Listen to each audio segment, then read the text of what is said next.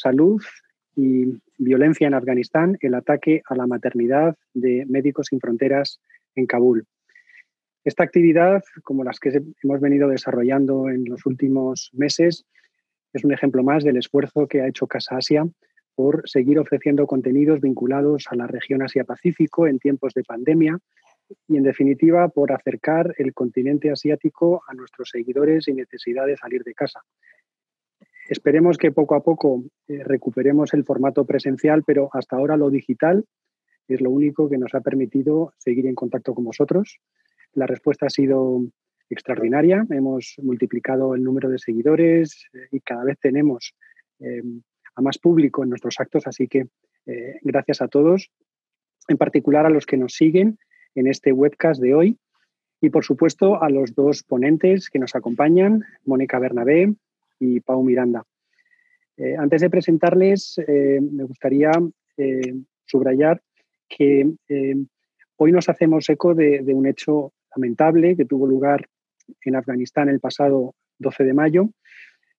lamentable no solo por, por la violencia que implicó y porque supone un paso más, en mi opinión, en ese ciclo de violencia que está instalado en Afganistán, sino también porque obligó a la propia organización, a Médicos Sin Fronteras, a suspender temporalmente la asistencia que brindaba a madres y embarazadas en la maternidad de Daste Barchi, eh, que es un barrio de mayoría hazara en Kabul. Eh, Mónica Bernabé como digo, eh, es una de las personas que eh, se va a dirigir hoy a nosotros. Es periodista desde 2007 y durante más de siete años fue la única informadora española que vivió en Afganistán. Fue ahí donde eh, yo la conocí, de hecho, haciendo de freelance para medios como El Mundo, Radio Nacional de España, Radio Asociación de Cataluña o Canal Sur. Su trabajo ha sido reconocido por prestigiosos galardones como el Premio Julio Anguita Parrado de Periodismo en 2010, el Premio Proteus en el ámbito de la cultura y la comunicación en 2011 o el Premio de Periodismo Cirilo, eh, Cirilo Rodríguez en 2013. Es además autora del libro Afganistán, Crónica de una ficción, que eh, fue publicado en 2012 por la editorial Debate. También ha participado, junto con el fotoperiodista Gervasio Sánchez, en la exposición Mujeres Afganistán. Desde mediados de 2017 vive en Barcelona y es la responsable de internacional del periódico Ara. Por su parte, Pau Miranda, que también es periodista, se ha especializado en información internacional, tiene un máster en relaciones internacionales por la Universidad Autónoma de Barcelona y entre 2016 y 2019 fue el responsable de comunicación de Médicos Sin Fronteras en Afganistán, basado en la capital del país, Kabul. Durante su carrera como periodista ha cubierto presencialmente Afganistán en muchas ocasiones, la primera de ellas eh, tras la caída del régimen talibán en noviembre de 2001. En 2009 se afincó en Islamabad, capital, como sabéis, de Pakistán, donde fue sucesivamente corresponsal para varios medios en la India y Pakistán, entre ellos la agencia EFE. Ya, por último, desde 2019 es responsable de comunicación para Oriente Medio de Médicos Sin Fronteras a cargo de Yemen, Siria, Palestina y Turquía. Este webcast va a tener un formato de coloquio, de preguntas y respuestas. Eh, habrá una primera presentación por parte de Pau que nos permitirá situarnos, eh, una presentación de contexto. Eh, y a partir de ahí la idea es que este diálogo sea lo más interactivo posible, incluyendo a los seguidores que hoy eh, participan en este webcast. Así que a través del chat podéis hacer las preguntas que creáis oportunas y yo se las trasladaré a Mónica y a Pau. Así que empezamos, si te parece, contigo, Pau, Em, como decía al principio, este ataque ha hecho em, replantear algunos protocolos a MSF y a eh, suspender temporalmente la actividad en esa maternidad, que mientras estuvo operativa, em, bueno, pues daba asistencia a mujeres embarazadas, a eh, madres con sus recién nacidos. bueno, yo creo que antes de entrar en ese diálogo, podrías ofrecer esa breve panorámica de lo que ha sido el trabajo de MSF en, Afganistán y a partir de ahí darnos más detalles de lo que fue ese, ese ataque, si te parece. Bienvenido y tienes la palabra. Bueno, muchísimas gracias por, por invitarme a participar. Eh, es realmente un honor y un placer estar, estar por aquí y vamos a ver si podemos dar alguna información y despertar algunas preguntas eh, y, dar algunas respuestas que puedan ser de interés. Si os parece, como, como decías, voy a empezar con una muy breve presentación sobre, eh, sobre un poco lo que ha sido MSF en Afganistán para situar luego también algunas de las preguntas que puedan surgir sobre, sobre el ataque, eh, sobre el desgraciado ataque de, hace un par de semanas. Eh, bueno, eh, voy a ir muy, muy rápido y luego si queréis que, si alguien quiere que volvamos a alguno de los puntos, podemos volver, por supuesto. MSF inició su actividad en Afganistán en 1980. Pensad que MSF es una organización que nació en 1971, con lo cual, en el momento que entra en Afganistán, es una organización extremadamente joven, eh, perdón, esto se ha disparado, extremadamente joven. Como veis, eh, no sé si podéis ver una foto en que eh, los, los, voluntarios de MSF en ese momento entraron en burro desde Pakistán por la frontera nororiental de, de Afganistán para intentar salvar vidas más con su conocimiento que con los equipos que llevaban, porque llevaban equipos extremadamente rudimentarios. Era una organización muy joven, con muchas ganas, con mucha motivación, pero todavía con bastantes pocos recursos. Em, a partir de ahí, la presencia de MSF eh, se mantiene, se expande y durante más de 20 años eh, llega a diversos rincones del país. Primero se centra en ese cinturón pastún, en el, este del país, pero luego se extiende por todo el país. Em, se mantiene durante los años 90, los años de la terrible guerra civil de, Afganistán. Se mantiene durante el, gobierno talibán, eh, de mediados de los 90 hasta 2001 y se expande incluso más todavía en 2001-2002. En 2004 hay un ataque contra un, equipo de MSF y cinco colegas en Bagdis, que es una, una, provincia en el oeste del país, que para los españoles puede resultar más o menos familiar porque es, es la zona que cubrieron las tropas españolas que se desplegaron en, en Afganistán. En ese ataque mueren cinco, cinco colegas. Es un ataque eh, bueno, en ese momento, acordaos, los talibanes habían sido derrotados, pero todavía había núcleos que luego fueron creciendo y dieron lugar a, lo que hoy vemos. Em, hubo una reivindicación talibán que finalmente no fue del todo cierta. Finalmente parece que fue más un, conflicto local entre dos caciques locales que otra cosa, pero el hecho es que estos cinco colegas murieron. MSF para las actividades durante, durante varios años. En 2009 después de más o menos aclarado el, eh, incidente, se vuelve, se vuelve primero en Kabul, se vuelve con un proyecto que justamente se cerró el año pasado, eh, que es un gran hospital, que ahora luego os enseñaré dónde está, en el eh, oeste, perdón, en el este de Kabul, en una zona que entonces ya empezaba a crecer y que ha llegado a acumular más de un millón de personas, básicamente pastunes que han sido desplazados, que han huido de otras partes del país y que se han ido a buscar refugio tanto físico como económico a Kabul, que es la zona de Ahmed Shababa. Y luego se van abriendo otros proyectos, se abre un proyecto en el sur, se abre un proyecto en el norte y finalmente también se abre este otro proyecto, Dastebarchi, que fue este proyecto en el eh, oeste de Kabul, en la zona Hazara. Esa actividad continúa, de hecho continúa hasta hoy, no se, ha detenido, a pesar de que en 2015, probablemente lo recordáis, hubo un, eh, un ataque eh, que acabó con la vida de 42 personas en nuestro hospital en Kunduz. Fue un ataque también no del todo aclarado por parte de un avión estadounidense que, bombardeó nuestro hospital. Eh, murieron pacientes, murieron miembros de MSF y murieron también familiares, acompañantes de los, de los, de los pacientes.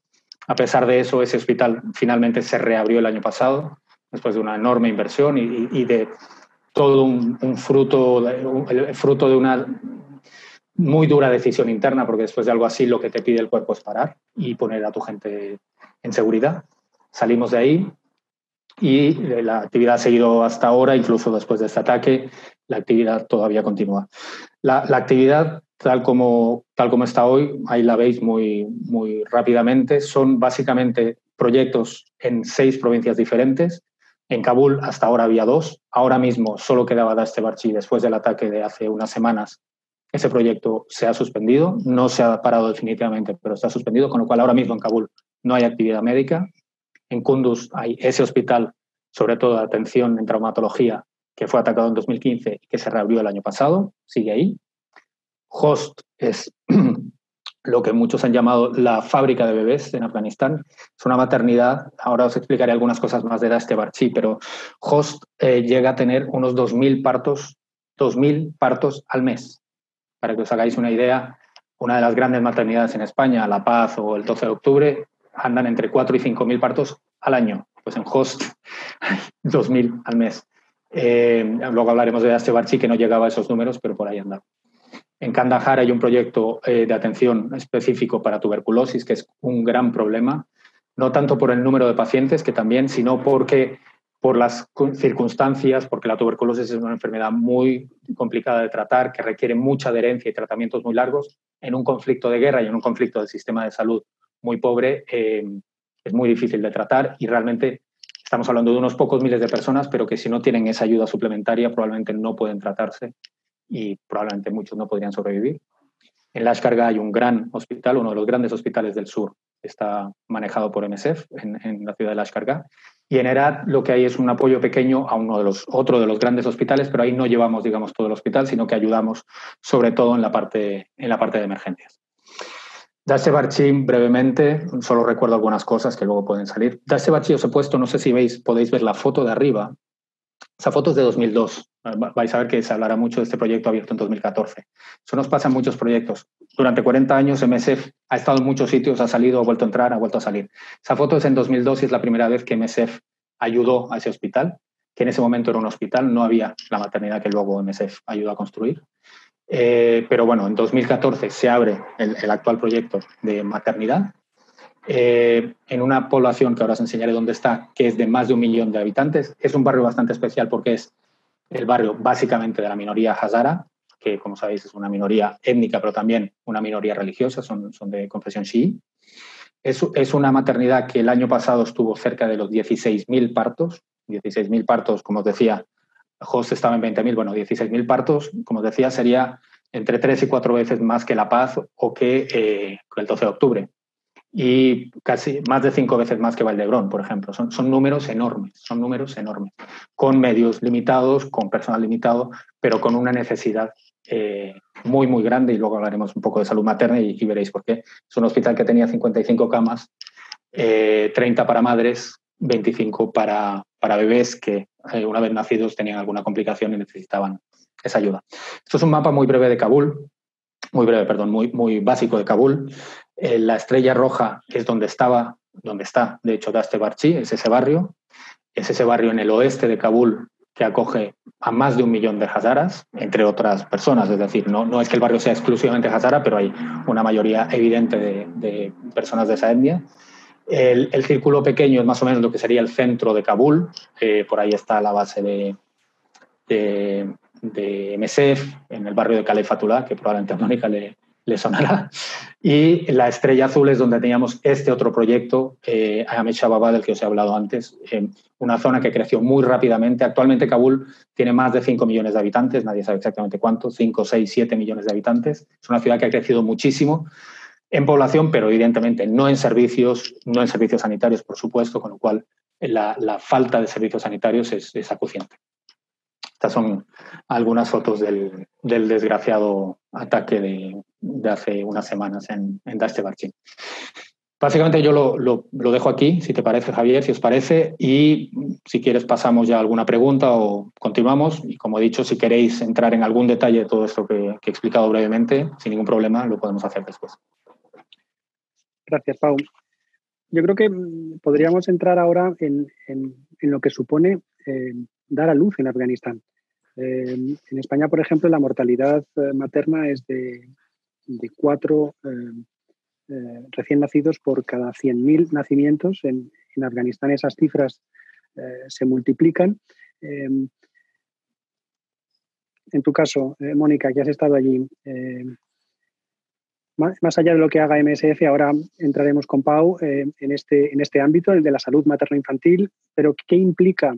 bueno, ser mujer, en primer lugar, en Afganistán, y en segundo lugar, dar a luz. Tú que has estado allí viviendo durante eh, muchos años. Bueno, buenas tardes a, todo el mundo, aunque no, aunque no os veo, pues muchas gracias por participar en este debate y muchas gracias una vez más a Casasia por invitarme eh, y además en un, en un, caso tan bestia como ha sido el ataque a una maternidad en, en Afganistán, que, que yo sepa nunca se había atacado antes una maternidad de forma deliberada. ¿Qué supone pues, para ir a Afganistán? Bueno, para empezar, mm, las mujeres tienen un montón de criaturas, muchas veces casi sin, sin tiempo de, para recuperarse entre parto y parto.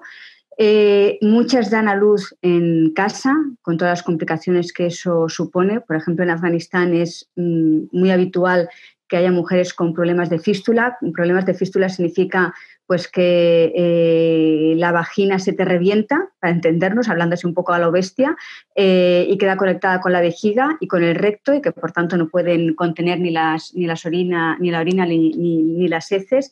Como consecuencia de partos, pues yo que sé, por ejemplo, una criatura em, viene mal colocada, tienen que hacer una cesárea, la mujer no tiene acceso al hospital, que esto eh, suele ser muy común, y por tanto, pues la criatura se le muere dentro después de empujar, empujar y no conseguirla eh, sacarla, ¿no? Al final, pues la mujer también, como digo, se revienta por dentro. Los problemas de fístula son muy, muy normales en Afganistán. Pues además, además, eh, como comentaba Pau, no hay suficientes maternidades para la gran demanda que existe, ¿no? Pau hablaba de, números, ¿no? bueno, yo tengo amigas afganas que me explican, que me han explicado lo que supone ir a parir a una maternidad en Afganistán. Supone que pares y a la media hora ya tienes que irte del hospital, tal cual, porque es que hay otra persona que está haciendo cola para poder parir, ¿no? Yo les llamo fábricas de parir, porque es así, ¿no? Eh, bueno, y de hecho, Pau ha, comentado los números de la maternidad de MSF en, Kabul, ¿no? 30 camas para mujeres. Yo hice el, recuento de partos que había tenido y salen a 40 partos al día. O sea, es que no hay suficiente infraestructura para atender a las mujeres que llegan a cada día para dar, para dar a luz, ¿no? Eh, y después, eh, yo creo que las maternidades, el trabajo que está haciendo MSF era crucial porque realmente era una maternidad pública en Kabul, se te ponen, en Kabul o en Afganistán, en cualquier parte, se te ponen los pelos de punta, ¿no? Em, maltrato a las mujeres, gritos para que empujen, que dices, bueno, vamos a ver, dar a luz cuando pueda dar a luz, ¿no? Em, en un paritorio, y esto lo he visto yo, eh, seis mujeres pariendo a la vez. Yo esto lo he visto en un paritorio, seis mujeres de piernas abiertas, sin ningún tipo de intimidad, pariendo a la vez. Eh, y también destacar que en las maternidades solamente hay mujeres, no se permite la entrada de hombres. No se permite ni tan siquiera la entrada del padre, del marido, no se permite. Eh, por tanto, son mujeres, como digo yo, que maltratan a mujeres, ¿no? que es un, problema endémico en Afganistán. ¿no? Yo me he quedado em, impresionada de la manera como unas mujeres tratan a otras mujeres en las maternidades en Afganistán. ¿no? Por tanto, trabajos como las ONGs como MSF era realmente eh, crucial y sigue siendo crucial en Afganistán. Pau, ¿qué aporta MSF para reducir eh, la mortalidad eh, materno-infantil? ¿Cuál es vuestro trabajo en este ámbito? A ver si nos puedes sí, em, en, varias pinceladas. Sí, sí. Em, em, antes, de, hablar de eso, déjame dar tres números para situar en números que e, e, es verdad que al final todo esto tiene cada una un nombre, cada una una historia. Y cuando te vas a la historia, si hay Mónica ha hecho muchas de esas y muy buenas, cada historia es, increíble, pues lo multiplicas por miles y te sale lo que es eh, eh, la situación de la, de la maternidad en Afganistán. Como decías, en España, para poner un ejemplo, em, hay, una mortalidad materna, más o menos se mueren entre 4 y 5 mujeres de cada 100.000. Y el año, bueno, en los últimos años ha habido unos 400.000 partos. Fácil, cada año mueren entre 15 y 20 mujeres por parto. Y, es, muy duro, es, un drama, pero es, eso. ¿eh? Eh, en Afganistán, una de las grandes cosas que hay que decir de Afganistán es que los números todos hay que cogerlos con pinzas. Para empezar, nadie sabe cuánta gente hay en Afganistán. Nadie sabe, nadie sabe cuántas mujeres hay en Afganistán. Nadie sabe cuántos partos suceden en hospitales y cuántos suceden en casas. Hay estimaciones que dicen que dos tercios pasan en las casas. Con lo cual, incluso las estimaciones de mortalidad materna son estimaciones muy, muy, muy aproximadas. Y hay estimaciones que las sitúan, por decir números, ¿eh? Sobre las 300, 400 por 100.000, que ya sería casi 100 veces más que en España, y otras, incluso algunas del propio gobierno afgano, que las sitúan en 1.200, o sea, cuatro veces más. Digamos que cogemos una estimación, una de ellas, relativamente conservadora, que dice que hay unas 640 muertes por cada 100.000, como os decía, más de 100 veces más que en España. Con eso y con las aproximaciones de, población y tal, estaríamos hablando que hay mínimo unas 8.000 mujeres que mueren cada año en Afganistán por cuestiones relacionadas con el parto. 8.000. Y eso en estimaciones y en estimaciones en la banda conservadora. Eh, con lo cual, hablar de maternidad en Afganistán, desgraciadamente, es hablar de muerte y, casi poner un hospital para asistir a mujeres es lo mejor, una de las mejores cosas que puedes hacer para salvar vidas. No la única, por supuesto, porque en Afganistán hay muchísimas necesidades, pero esa es una de las que más mata. Y si calculas entre 8, digamos 10.000 por, por año y empiezas a multiplicar por años, te vas a unos números que, realmente dan escalofríos. Cuando, cuando hablamos de lo que mata la guerra, del, del, número de civiles que han muerto por la guerra, que es muy alto, también son estimaciones, 50.000, los que sean. Cuando lo comparas con el número de mujeres que han muerto en ese mismo tiempo, eh, realmente empiezas a ver, bueno, dónde están los problemas y dónde se está poniendo la atención eh, para solucionar alguno de los problemas. Eh, MS lo que ha intentado hacer es poner, poner eh, servicios para que las mujeres puedan ir a parir en cierta seguridad y reducir, porque evidentemente la, la, maternidad materna se reduce muchísimo si son asistidas, si las mujeres reciben asistencia sanitaria durante el parto. Por supuesto, también si reciben asistencia antes del parto, porque muchas de las complicaciones surgen, por ejemplo, relacionadas con la hipertensión durante el parto. Eso desencadena muchas eh, complicaciones que pueden matar todo eso o lo trabajas y lo detectas antes del parto o durante ya el parto, muchas veces esos van a ser casos muy difíciles de salvar. El año pasado en, hospitales y, maternidades eh, gestionadas por MSF parieron más o menos 60.000 mujeres. 60.000 mujeres, siete partos por hora durante todas las horas del año pasado. El año anterior fueron aún más, fueron unos 70.000 porque ese proyecto que os decía que cerró en Kabul tenía una maternidad muy grande siete, ocho partos por hora. Eso es lo que intenta hacer MSF. Y lo que intenta no solo es hacer eso, sino a la vez, porque se trabaja evidentemente, el 90% del personal que trabaja en, Afganistán son afganos y afganas, no son extranjeros. Con lo cual lo que se intenta también es capacitar, dar capacidad, entrenar, mejorar los conocimientos y las capacidades de los propios afganos, y en este caso sobre todo las afganas, las comadronas y las médicas, para que ellas mismas puedan asistir. Pero como os decía, eh, todo esto es una parte de la foto, porque hay estimaciones que dicen que dos tercios de los partos pasan en casas, fuera de, la vista de MESEF y fuera de la, vista del, sistema sanitario. Por ahí andaríamos. Mónica, eh, el jefe de proyectos de MESEF en Afganistán, Frederic Bono, dijo que esto era un tiroteo sistemático contra las madres. Eh, ¿Qué puede haber detrás de, un acto así? si, cualquier tipo de violencia es condenable, ¿Por qué entramos en esta escalada contra eh, madres que van a dar a luz y sus eh, hijos? Eh, es un ataque sin precedentes. Yo, creo que Afganistán pues, no nos deja de sorprender porque la violencia es casi primitiva, pero en este caso, ¿qué crees que puede estar detrás? Bueno, la violencia es primitiva, pero es primitiva porque tienen las armas para matar, ¿no? ¿De dónde han sacado esas armas? Y que nos ha financiado. Eh, es decir, que habría que, se podría hablar durante mucho, mucho tiempo sobre Afganistán y también la implicación que otros países eh, han tenido en la violencia en, Afganistán. Em, la verdad es que no sé quién puede estar detrás. Bueno, de momento nadie la ha reivindicado. Se sospecha que podría haber sido eh, Estado Islámico, em, básicamente porque este Islámico ya, ha protagonizado otros eh, atentados contra población hazara eh, y se da la casualidad que en este barrio donde estaba la maternidad de MSF eh, la mayor parte de la población es población hazara, que para que la gente lo, entienda qué significa población hazara, es una etnia de Afganistán minoritaria que tienen unos rasgos orientales, es decir, en plan parecen chinos para entendernos, muy fáciles de reconocer y que a diferencia del resto de población de Afganistán, que es musulmana sunita, ellos son eh, chiíes. Em, ¿Esa es razón para matar? Lógicamente no. Eh, la verdad es que yo no encuentro, no encuentro explicación. A mí lo que me pone los pelos de punta es que si hay unos terroristas que han podido hacer esa matanza en Afganistán, eh, vivimos en un mundo muy global, ¿no? Yo siempre digo que aquí en Occidente, por desgracia, nos acordamos de los problemas que pasan en la otra punta del mundo cuando nos, llegan a la puerta de casa un ejemplo es el coronavirus. Cuando estaba en China mm, no le hacíamos caso, vamos, nos importaba tres pitos casi, ¿no? Ahora es el gran problema, ¿no?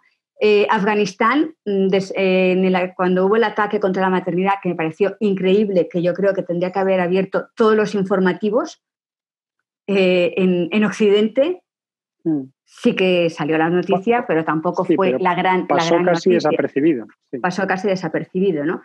Em, bueno, por desgracia no abrimos los ojos hasta que no lo tenemos aquí, ¿no? Eh, pero si hay unos terroristas mm, danzando por el mundo, que digo yo, en este caso en Afganistán, eh, que tienen, mm, son tan bestias con matar, entrar en una maternidad y disparar una a una a mujeres embarazadas o que acababan de parir y, a bebés recién nacidos, yo creo que tenemos un grave problema, aunque esté a muchos kilómetros de distancia.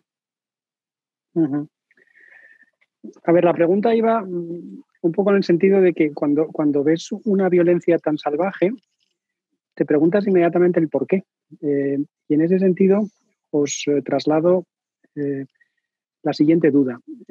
Pau, ¿tú crees que, los actores humanitarios son cada vez más un objetivo terrorista? Ya lo han sido en el pasado, pero lo son ahora más.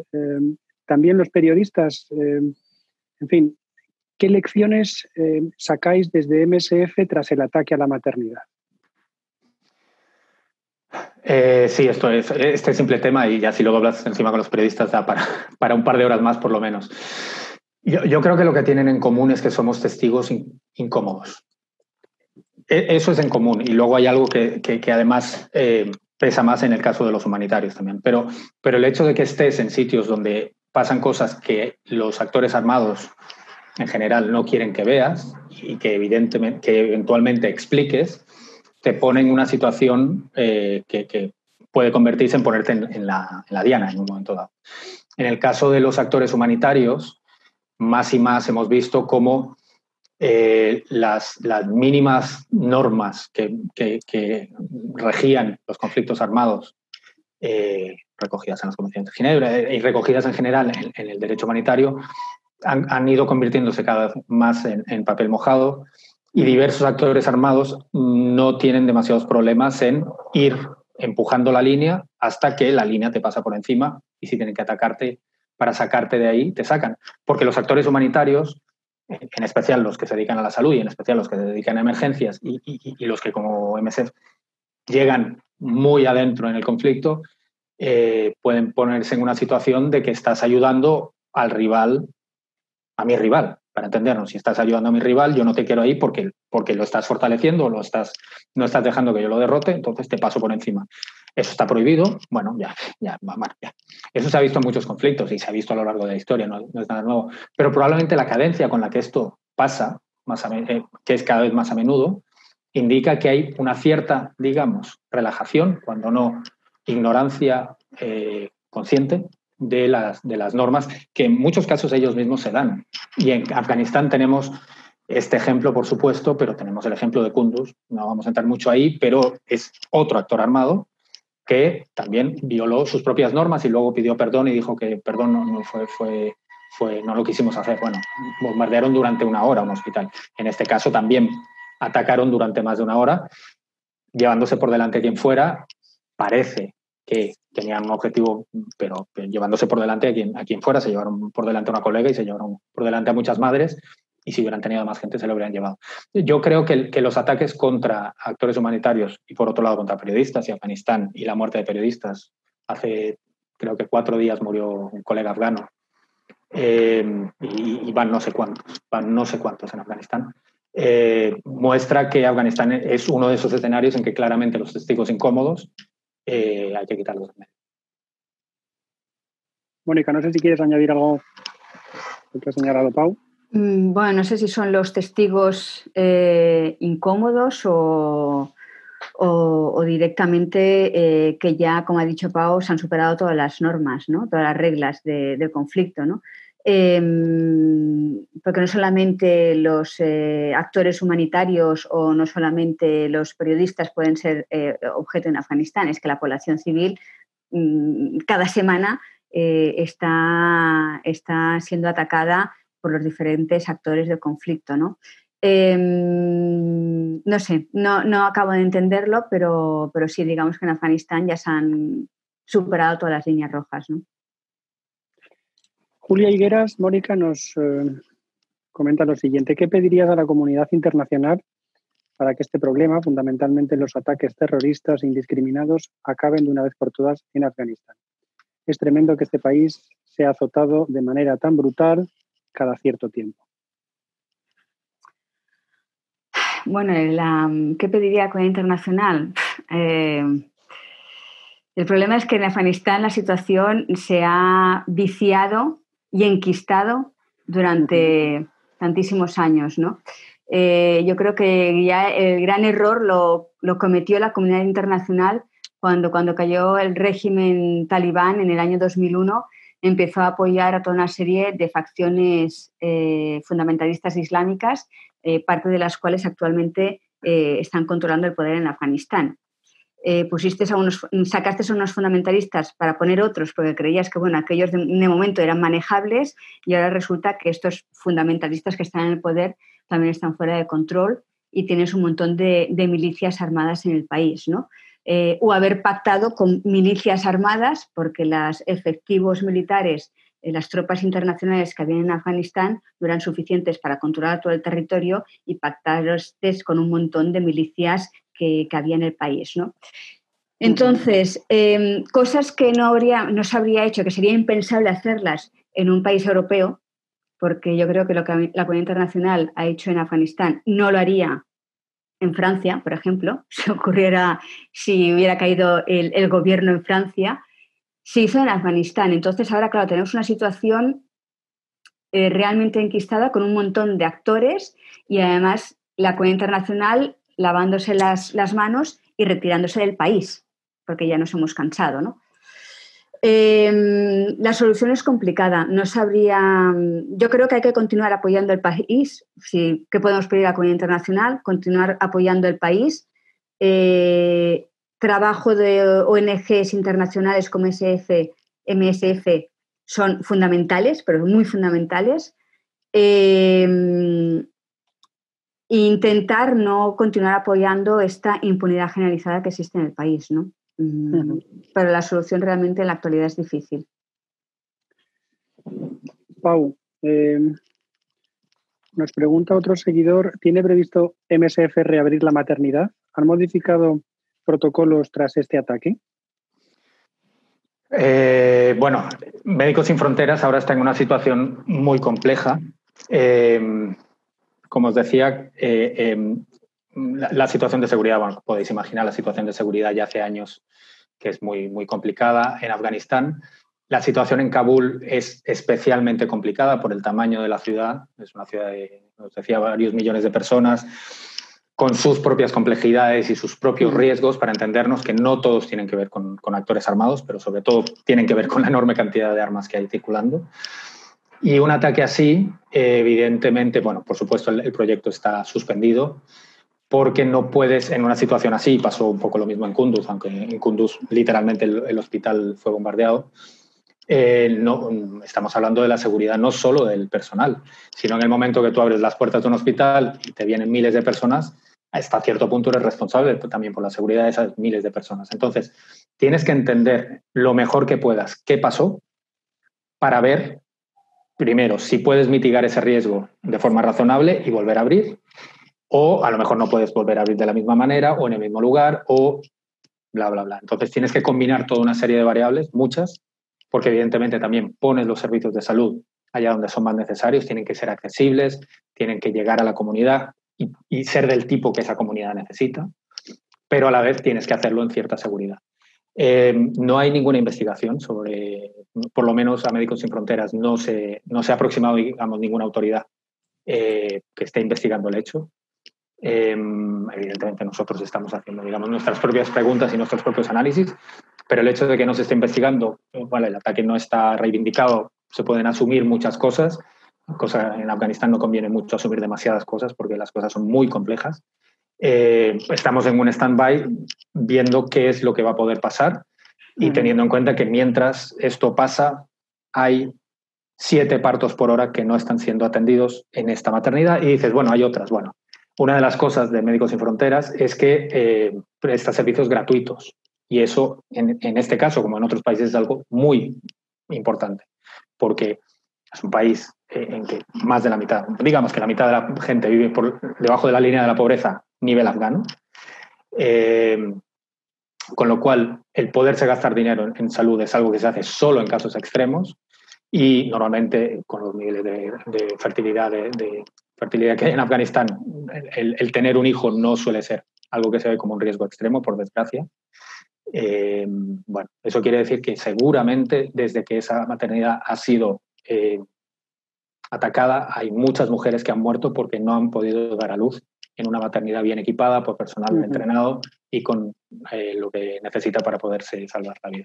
De momento estamos eh, esperando, estamos intentando analizar, entender y no hay una decisión tomada sobre este proyecto en concreto. El resto de los proyectos siguen, pero evidentemente también te afecta. Es decir, cuando te han atacado así tienes que entender bien por qué te han atacado, cómo te han atacado y ver cómo eso te puede pasar en, otros, en otros proyectos por lo mismo, ¿eh? por el personal y por la gente. En este ataque, Pau, eh, murieron 24 personas, 16 resultaron heridas. Amador Guayar, que es eh, Mónica, bueno, y tú también, eh, ex corresponsal del mundo en Afganistán, pregunta cómo están las madres supervivientes y los bebés que han quedado huérfanos. La verdad es que por lo que sabemos, es decir, em, imaginado un poco la situación ahora. El equipo se ha tenido que retirar, no estamos presentes en, el barrio como estábamos, el equipo se ha tenido que retirar. Eh, encima en un contexto COVID, que eso hace que todos los movimientos, todo sea muchísimo más complicado. Eh, no vamos a hablar del COVID en Afganistán, pero, pero es todo un tema porque hay, hay muy, pocos casos reconocidos, pero, pero todo el mundo admite de alguna u otra forma que, que, hay muchísimos más casos. Con lo cual, en esa situación estamos retirados. Hay cierto seguimiento, pero no tenemos un seguimiento día a día del estado de las madres heridas. Fueron todas transferidas a hospitales de la zona eh, y en principio, por lo que sabemos, están bien, pero no, tenemos, no hemos podido realizar un seguimiento exhaustivo porque literalmente no podemos. Muy bien. Eh, Lía, nos recuerdas, nos, nos, eh, nos comenta lo siguiente, Pau. Si mal no recuerdo, Pau ha mencionado en su exposición la formación a comadronas y médicos, mujeres. Eh, doctoras eh, y el apoyo a ambas en su tarea como organización. Quería preguntarle si existió alguna oportunidad de enseñar normas de cuidado directamente a las mujeres, a las pacientes, a aquellas mujeres que van a dar a luz, y si ha habido alguna oportunidad de trabajar en torno a la maternidad con ellas, con MSF o en asociación con otros actores. Eh, no sé si entiendo muy bien la pregunta. Entiendo que se está preguntando por la formación con comadronas y médicos que no son de la organización. Eso es. Y, si eso ha tenido continuidad más allá de la presencia o no de MSF sobre el terreno. No, no, claro. E, es decir, em, eso forma en, cierto, en cierta forma, eso es parte de, la actividad de Médicos Sin Fronteras. La idea es una organización, a pesar de que luego muchas veces nos quedamos muchos años en los países, la idea de, Médicos Sin Fronteras siempre es intentar llegar, organizarse de forma relativamente rápida allá donde puede salvar más vidas y en la medida de lo posible no sustituir al sistema de salud ni crear un sistema de salud paralelo, apoyarlo donde hace falta y crear las bases para que ese sistema se mantenga solo y nosotros nos podamos retirar e irnos a otro lugar. Entonces, un pilar esencial de eso es poder capacitar a la gente. Eh, tanto la gente que viene a trabajar con Médicos Sin Fronteras, como os decía, el 90% de la, gente que trabaja en Médicos Sin Fronteras a todos los niveles son, son afganos y afganas, eh, reciben una formación y muchos de ellos, años después, muy habitual ver directores de hospitales que han sido eh, anteriormente trabajadores de MSF y que hoy dirigen un hospital o incluso son ministros de salud, porque en, tantos años te da tiempo de ver esa perspectiva. Pero incluso, y es el caso de Daste Barchi, no solo se trabaja, porque la idea no es tú llegas, montas un hospital de mucho mejor calidad que la media y gratuito, todo el mundo va a venir a ti. Y, eso es un efecto perverso que tú creas, porque lo que quieres no es que todo el mundo venga a ti, que vengan los que tienen que venir, por supuesto, pero intentar también apuntalar el sistema en esa zona. ¿Y eso cómo lo haces? Entre otras cosas, haciendo formaciones, por ejemplo, Barchi, este hospital se conoce como el, hospital de las 100 camas, no, tiene 100 camas, pero, pero bueno. Hay otro hospital en la zona que es el 50 bed, el 50 camas. Nosotros organizamos eh, formaciones en maternidad a las comadronas y a la gente de maternidad de ese hospital y intentábamos decirle a la gente, oye, aquí es que no, nos caben más, ya, o sea, ya los siete por hora ya lo hemos cubierto, no nos cabe nadie más. Por favor, ir a aquel donde nosotros les hemos dado material, les hemos dado entrenamiento, vais a estar en seguridad si también podéis ir ahí. Y eso se hace en diversas partes del país. Mónica, dos eh, preguntas que no están relacionadas entre sí, pero bueno, la primera yo creo que podéis participar los dos si os parece. Si os consta, pregunta Anzu, casos de tráfico de bebés, eh, sobre todo por esa natalidad eh, descontrolada. Y en el caso de Mónica, ¿qué le parece el hecho de la inexistente cobertura física de los medios españoles en Afganistán? de, que prácticamente desde tu partida, Mónica, ese país ya no cuenta con, eh, con presencia eh, sobre el terreno de periodistas. Eh, bueno, el tema de casos de tráfico de bebés, me imagino que habrá tráfico de bebés. No tengo, la verdad es que nunca hice un reportaje sobre ese tema, pero me imagino que, puede haber tráfico de, bebés. ¿no? Eh, bueno, yo al menos por las noticias que he leído, que en todo caso Pau lo puede confirmar, eh, algunos de los bebés que se evacuaron de la maternidad de MSF se trasladaron a otro hospital y al día siguiente ya habían un montón de personas, eh, hombres y mujeres, revoloteando delante del hospital en teoría para adoptar, básicamente para pagar el dinero que hiciera mm. falta para, intentar eh, quedarse con, uno de esos bebés que se habían quedado sin madre. Em, en Afganistán hay que tener en cuenta que mm, una mujer tiene que ser madre, es decir, mm, en la población afgana no les cabe en la cabeza que una mujer, si se casa, no sea madre. Y además eh, tiene que ser madre de un niño, porque las niñas están muy bien, pero la familia tiene que, tiene que tener un hijo, básicamente porque el hijo se queda, cuando es mayor, se queda en casa de los padres y ese que mantendrá a los padres cuando ellos sean mayores. Hay que tener en cuenta que en Afganistán el gobierno no, paga ninguna jubilación. ¿no? Em, por tanto, es algo como, como vital, ¿no? Una mujer que no tenga criaturas, pues es como una, digamos, una mujer que no es completa, se considera allí, ¿no? En cuanto a qué me parece a mí que no se cubra físicamente, eh, informativamente Afganistán, bueno, hay tantos países que no se cubran físicamente, tenemos toda África, mm, digamos, descubierta, como aquel que dice, y la mayoría de países. Es decir, mm, si repasáramos los principales eh, medios de comunicación españoles, eh, tenemos corresponsales aunque no son ni corresponsales, porque la mayoría no están ni contratados, en las principales ciudades de los principales países occidentales y aquí se acaba. Eh, no vamos más allá. Eh, ni tan siquiera en América Latina tenemos una gran presencia y eso nuestros vínculos culturales. ¿no? Por tanto, pues, eh, pues sí, así, así está el periodismo en España y por desgracia en buena parte del mundo. ¿no? así nos va también, ¿no? creo yo. Pau, algo mm, que añadir sobre el tema del tráfico de bebés. Y bueno, y como tú eres periodista también, pues, eh, eh, eh, por la falta de presencia de, porque de alguna manera la ausencia de noticias sobre, sobre Afganistán, pues genera que la opinión pública no esté tan concienciada sobre los problemas de, del país, ¿no? Eso, eso os afecta a vuestro día a día en España, entiendo. Em, Sí, sí, en esta me estoy mordiendo la lengua en algunas cosas, en esta no puedo.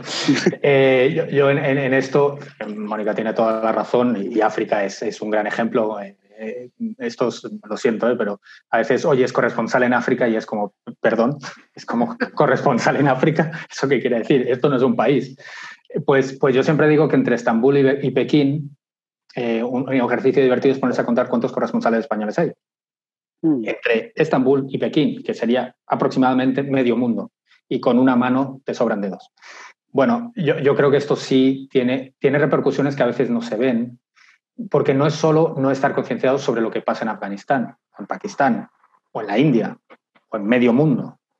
Es que tu visión del mundo y por tanto las decisiones que tomas en determinados momentos son muy, muy, muy, muy limitadas porque no entiendes determinadas cosas. Y entre otras cosas te pueden colar mm, ruedas de molino mm, del tamaño de toda la mancha porque como no tienes capacidad de tener inputs, tener piezas de información que te den más o menos una foto del mundo, eh, es muy fácil que te, comas determinadas cosas. No voy más allá. Eh, sobre, sobre lo del tráfico de bebés, eh, es un tema, pero esto daría para mucho, pero tiene que ver también con determinadas prácticas culturales aceptables, no aceptables y muchas reprobables, incluso por, por parte de los propios afganos, pero es verdad. Y, y, os pongo el, caso de, por ejemplo, cuando en una de nuestras maternidades alguna madre muere y un niño, o incluso a veces un niño es abandonado. A, veces nos encontramos con que un niño es abandonado, sobre todo niñas, porque como Mónica decía, una mujer tiene que tener hijos, pero también un hombre tiene que tener herederos varones, con lo cual, después de tres hijas, si la madre tiene otra, a veces la abandona porque no quiere volver a casa con una niña, vuelve a casa y dice que ha muerto y cosas así. Normalmente estas niñas eh, se reúne la parte de la comunidad eh, pertinente, y esto es un tema complicado porque ¿qué parte es esa? Pero normalmente suelen ser líderes comunitarios que reúnen a, otros miembros de otras familias y entre ellos se decide qué familia está mejor situada y no siempre es por dinero, ¿eh? a veces por familias que no pueden tener hijos o por familias que realmente los han cuidado bien o los cuidan bien y nosotros hemos visto, yo personalmente he visto casos con final feliz, o sea, niñas o niños que van a familias que los quieren y que de verdad los van a tratar muy bien. ¿Es siempre el caso? No creo. En este caso diría que es muy probable que esto se mire con lupa, porque son niños que, que, bueno, que han salido en las noticias para entendernos y probablemente eh, las autoridades no van a dejar que haya nada raro porque no les interesa. Mm. Hay casos en que esto se acaba solucionando con dinero, sobre todo fuera de la vista de organizaciones internacionales, fuera de la vista de las autoridades, en el, lo más profundo de Paktia o de Zabul, seguro pero no, no podemos dar constancia de ello, no, no tenemos noticias.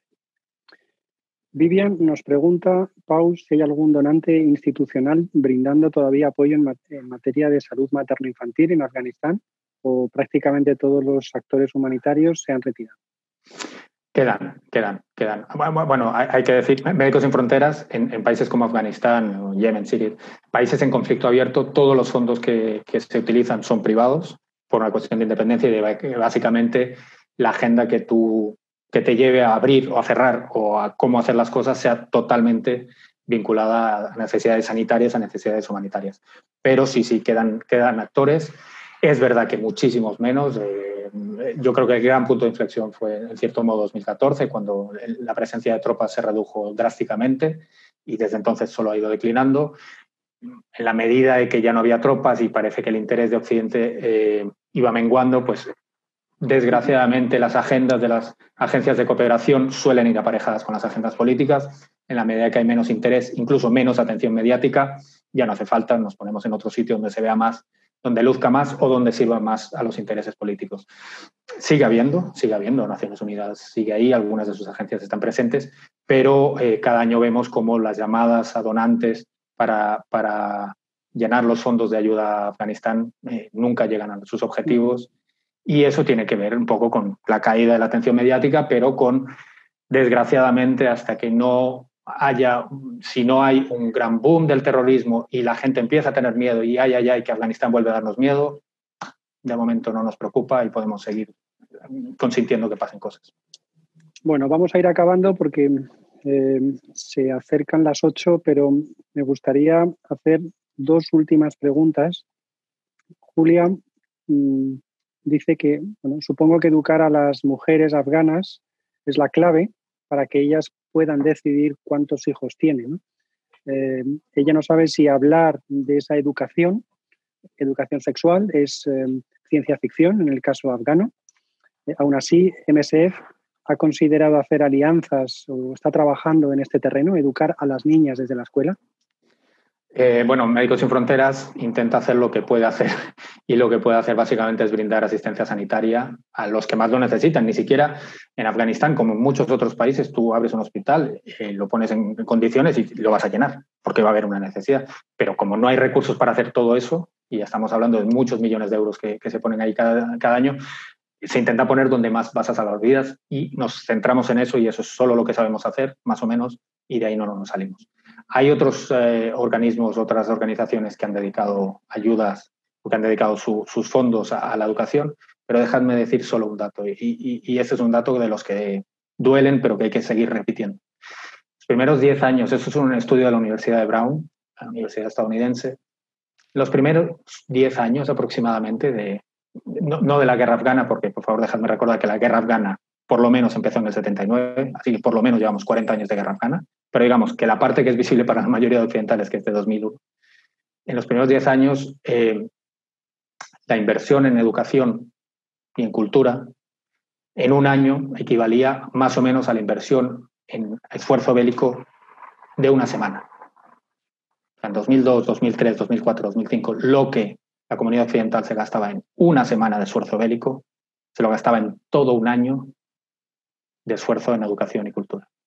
Eh, el resultado de eso, cuando se podía hacer, que eran 2001, 2002, 2003, cuando se podía haber invertido, cuando se podía haber empujado educación, y perdón, no solo de los niños, si tú en un país no educas también a los niños y a los futuros hombres, no vas a solucionar el problema. Si no se hizo cuando se tenía que hacer, ahora desde luego no se está haciendo, seguimos apoyando el esfuerzo bélico porque la mayoría de la inversión sigue siendo en armas. Así va. Bueno, eh, y por último, eh, aunque ha entrado una pregunta de, Ana Briongos, que, también, como sabéis, eh, está muy relacionada con Afganistán por su trayectoria intelectual y profesional. Si sabéis cuántas mujeres médicos salen al año de la universidad.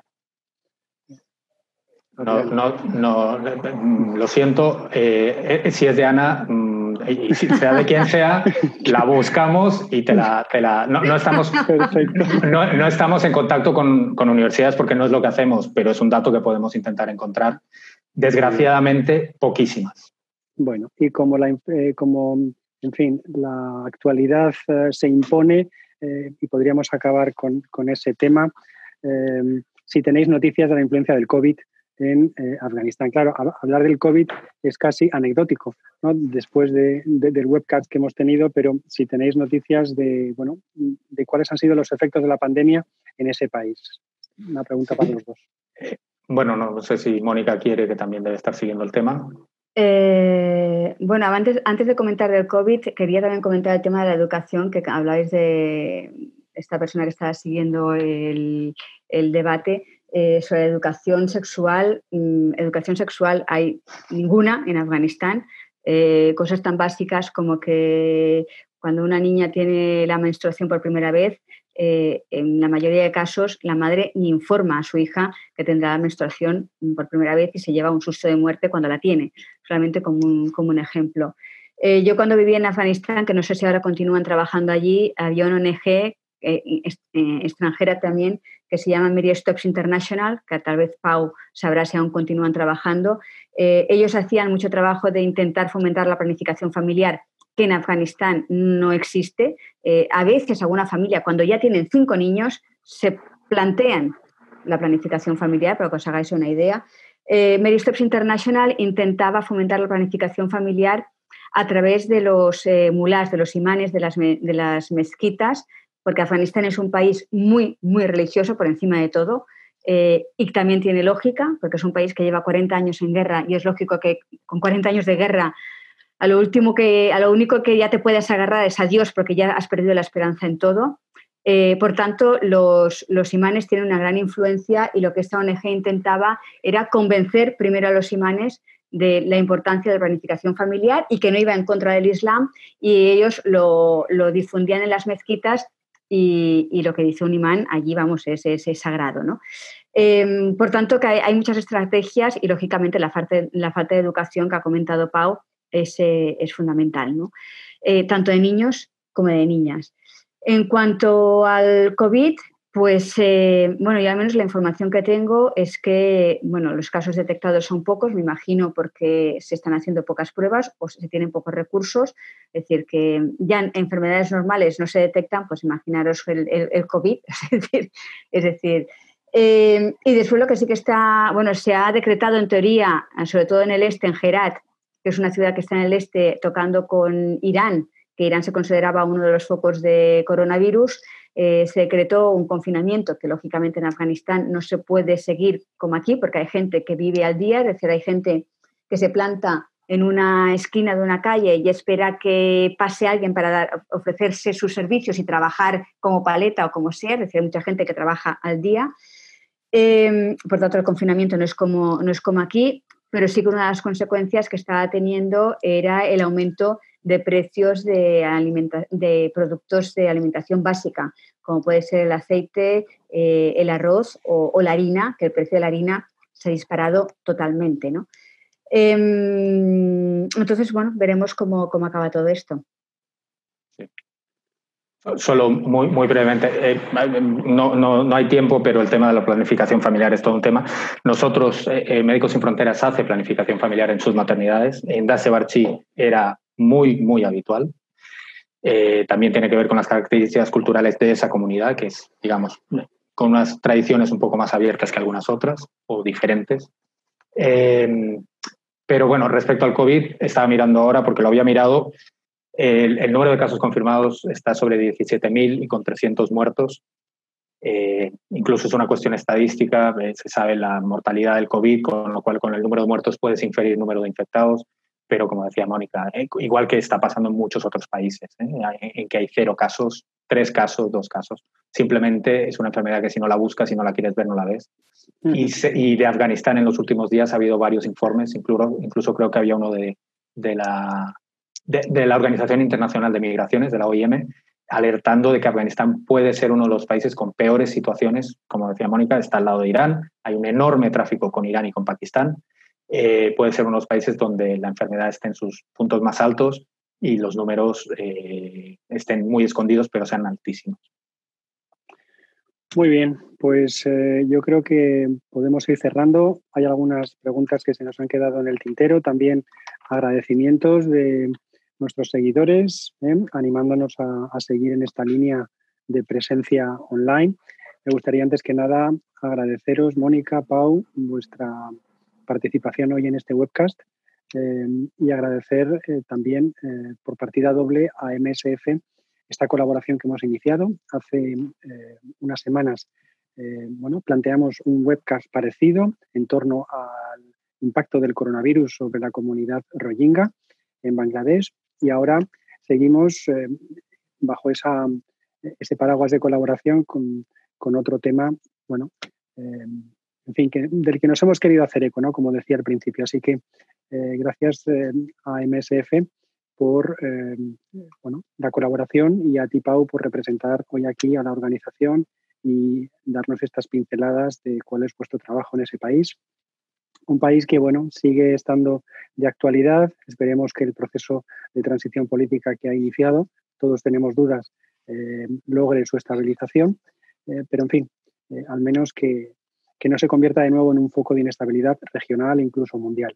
Con ese deseo, gracias a todos nuestros seguidores, casi 100 personas, esperemos que, bueno, como digo, Afganistán nos dé noticias en otro ámbito eh, y para alegrar un poco el final de este acto, eh, diré que un bufete de arquitectos españoles ha sido elegido para eh, ocuparse de la rehabilitación del Museo Nacional de Kabul y que en breve lanzaremos un ciclo de conferencias en torno a la arquitectura, Asia y la arquitectura, y en ese ciclo bueno, pues tendremos un webcast parecido con los arquitectos catalanes de un estudio que bueno, después de una licitación pública muy exigente, pues han sido los, eh, eh, los ganadores de este concurso. Así que, eh, bueno, vamos a introducir poco a poco Afganistán también desde otra perspectiva.